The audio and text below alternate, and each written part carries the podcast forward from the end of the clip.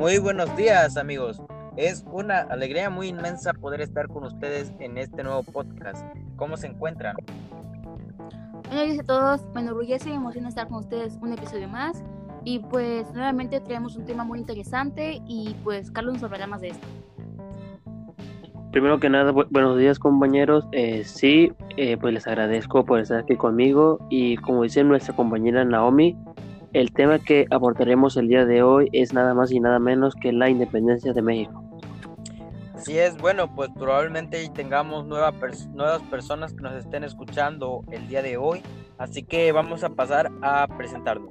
Eh, mi nombre es Juan Carlos Tapia Sánchez, eh, soy estudiante del Telebachillerato Isla, actualmente tengo 16 años y estoy cursando el tercer semestre Grupo B.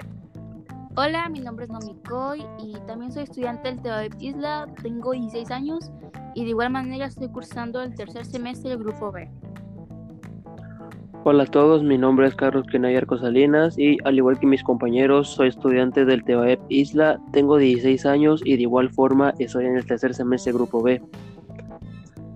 Gracias Carlos por la presentación. Eh, ahora pasaremos a lo que más nos interesa hablar, que es sobre la independencia de México.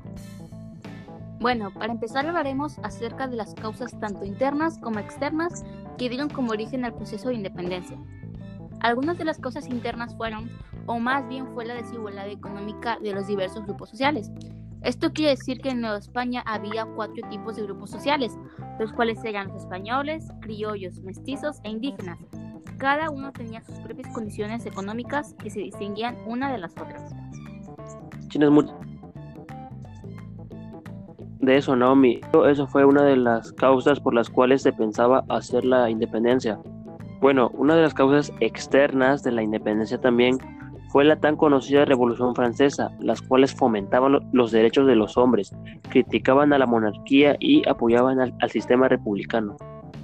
Vaya amigos, ustedes sí que se tomaron muy en serio sus investigaciones. Pero bueno, los dos tienen mucha razón con sus comentarios muy acertados. Como sabemos, después de las causas internas y externas, trajo consigo la independencia de México, la cual se dividió en cuatro partes, de las cuales hablaremos a continuación. Hablaremos de la primera etapa, la cual se llama el inicio. Una vez que se realizó la conspiración de Valladolid, fueron los primeros que se rebelaron con tendencias libertarias fue cuando el capitán Ignacio Allende, quien en varias ocasiones asistía a las juntas en San Miguel el Grande, con la finalidad de conversar sobre la independencia de Nueva España. Con el paso de los días fueron aumentando los seguidores de todas las redes sociales. Es ahí cuando Allende decide invitar al cura Miguel Hidalgo, el cual éste acepta y él se ocupó de, popularizar la causa y a fabricar las armas para realizar dicho movimiento. Así es, Carlos, muchas gracias por tu información. Pero también sabemos, eh, pues como tú comentabas, eh, este, el cura Hidalgo reunió a todos los feligrenses invitándolos a unirse a la causa tomando todo lo que tuvieran a su alcance. Cuando iba rumbo hacia la batalla, eh, Hidalgo empezó a gritar, viva América, muere el mal gobierno, y así poco a poco fue uniéndosele más gente armada con lanzas, piedras, machetes, etc. Así es, y así es como acaba esta primera etapa. Ahora comenzamos con la segunda llamada, la organización. Después de la muerte de Hidalgo, el movimiento de independencia estuvo encabezado por José María Morelos y Pavón, quien se había unido a él, a él por su paso a Indaparapeo. En una de las tantas reuniones que Morelos tenía, fue traicionado por un artillero de nombre José Gago, quien tiempo después lo fusilaron por traidor. Tiempo después, ya Morelos con su ejército esta vez bien reorganizado, el 13 de septiembre de 1813, Morelos se presentó en el Congreso para dar lectura al documento de su autoría, que se le conoce con, el nombre de Sentimientos de la Nación el cual tenía ideas como por ejemplo que México sea libre e independiente, que se declare la religión católica como única, entre otras más. Y así es como termina esta segunda etapa. Bueno, ahora procederemos a la tercera etapa que se le denominó como la resistencia. Esta etapa abarca de los años 1816 a los años 1818, con la muerte de Morelos. eh, la guerra pierde uno de los líderes más importantes. Los dirigentes insurgentes que se encontraban en la lucha eran de origen criollo, por lo que la guerra de independencia perdió fuerza entre los participantes. A finales de 1816, el movimiento de los insurgentes se había reducido a solo unos cuantos. Los pocos insurgentes que quedaban estaban bajo el mando de don Antonio López de Lara, pero al poco tiempo los españoles dieron con ellos y por consecuencia también les dieron muerte a todos. Ahora pasaremos a hablar sobre la cuarta y última etapa de la independencia, llamada la consumación. La Constitución española de 1817 fue liberal y su adopción no convino del todo a los españoles, entonces pensaron en independizarse de la Nueva España. Y pues así fue como el 27 de septiembre de 1821 el ejército trigarante entró triunfante al, al mando del ex realista Agustín de Iturbide y con Vicente Guerrero. A ese efecto suscribieron el plan de Iguala y el ejército trigarante pacífico a la Nueva España. Y así el nuevo rey, virrey, celebró los tratados de Córdoba con el general Iturbide en los cuales se ofrecía el trono de la Nueva España.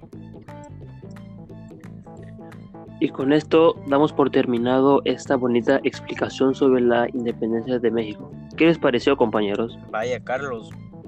Eh, claro que fueron datos muy interesantes. La verdad que, pues como tú lo habías comentado, eh, este tema nunca nos va a dejar de sorprender. Sí, la verdad que sí. A mí en lo personal se me hizo un tema súper entretenido de investigar y pues también está, no está de más investigar un poco más sobre nuestro país, ¿no? Y también se llevó a cabo y también cómo se llevó a, se llevó a cabo eh, todo este proceso de la independencia.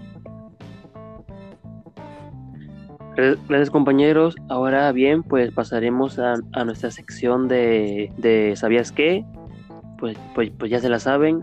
Cada quien va a ir relatando algunos datos curiosos de la independencia.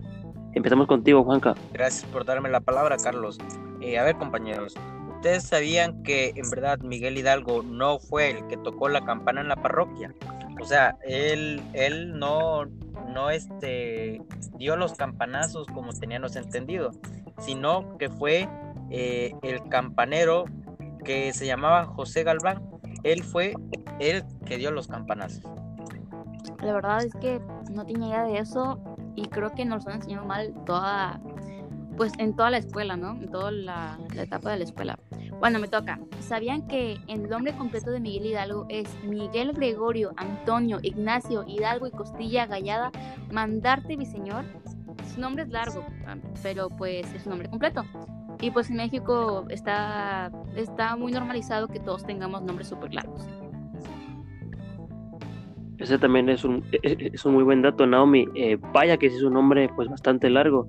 Bueno, pues me toca. Eh, ¿Sabían que el ejército trigarante se llama así ya que defendía a las tres garantías de la nación, las cuales eran la religión católica, la independencia de México hacia, hacia, Nueva España y la unión entre los bandos de guerra?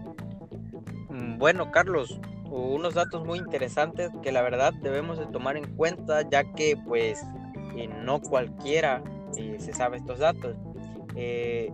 pues es momento de despedirnos. Siempre va a ser un placer compartir un espacio con ustedes y espero verlos pronto.